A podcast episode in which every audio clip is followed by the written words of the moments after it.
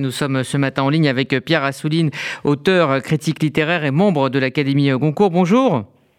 Bonjour. Merci d'être avec nous euh, ce matin. Déjà, de votre point de vue, qu'est-ce que, euh, dans le style littéraire et dans les thèmes abordés par Annie Arnaud, euh, fait qu'elle a été nobélisée ben, Je crois que c'est son œuvre, tout simplement.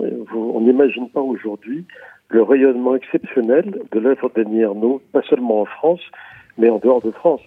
J'ai pu en être témoin en interrogeant un certain nombre de gens l'an dernier parce que j'appartiens aussi au jury du Prince Pierre de prix littéraire du Prince Pierre de Monaco et euh, j'ai pu discuter avec des tas de, jeunes femmes et de femmes moins jeunes, notamment. Je pense surtout des femmes, mais pas que.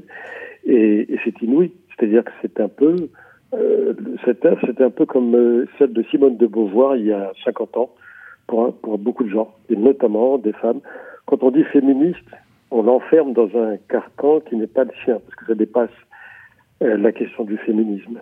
Euh, je pense, c'est une, importance sociétale qui va bien au-delà du, féminisme. Et voilà, c'est, pas seulement français, ce n'est pas un phénomène français. Alors évidemment, euh, il y a ces positions politiques qui ont été évoquées tout à l'heure par votre journaliste. je dois dire que donc si je m'en suis rendu compte, elles sont beaucoup moins connues que son œuvre. C'est-à-dire qu'en France, on les connaît, mais à l'étranger, non.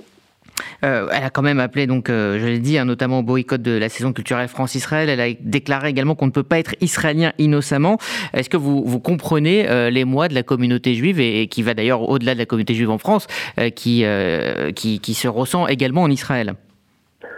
Oui, mais c'est pas de ça dont il sera question.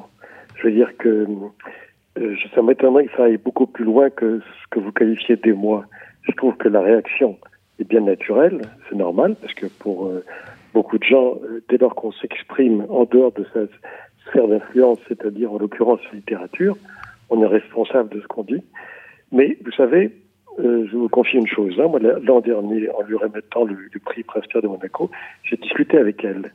Et je lui ai dit, mais dans ce soutien vis-à-vis de la France insoumise et de tout ce que ça comporte sur le plan politique, est-ce que vous avez vous n'avez jamais pensé à dévier de votre ligne? Parce que c'est un soutien conditionnel depuis toujours, bien avant l'existence de la France insoumise, à toutes ces, toutes ces thèses, euh, les gilets jaunes, etc.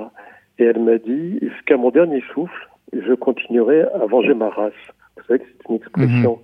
très typique d'Annie Arnaud c'est-à-dire euh, être un transfert de classe, euh, un, transfuge de, la classe sociale dont elle est issue pour aller vers une autre classe sociale en devenant agrégée de lettres, en devenant enseignante, etc. Euh, elle m'a dit peut-être vous allez penser que c'est une, une culpabilité mal rentrée, mais je, je continuerai parce que je serai toute ma vie coupable de ça avec euh, quand même une obsession euh, euh, envers Israël. Quel est, que, dire de sa radicalité? Est-ce que c'est le prolongement de, son œuvre? Non. Moi, je, vois pas ça comme ça parce que son œuvre n'a rien de radical. Évidemment, son œuvre est critique. Elle remet en question beaucoup de choses, mais c'est pas du tout une œuvre radicale dans le sens où sa radicalité s'exprime en politique sans aucune nuance. Sans cette conversation, j'ai eu l'occasion de dire, mais enfin, quand même, vous prenez de position politique n'entre pas du tout dans la complexité des problèmes, qu'il s'agisse du, du, du Proche-Orient, de la question palestinienne, du port du voile, ou évidemment de la, de la politique en France. Enfin, de, elle partage la haine de Macron euh, que beaucoup d'insoumis expriment, euh, etc. Donc, il n'y a, a, pas de nuance là-dedans, dans mmh. ces analyses. Mais euh, je ne dis pas que ça sert à rien de parler avec elle sur ce plan-là, parce que, bon, j'ai essayé, mais c'est une porte fermée.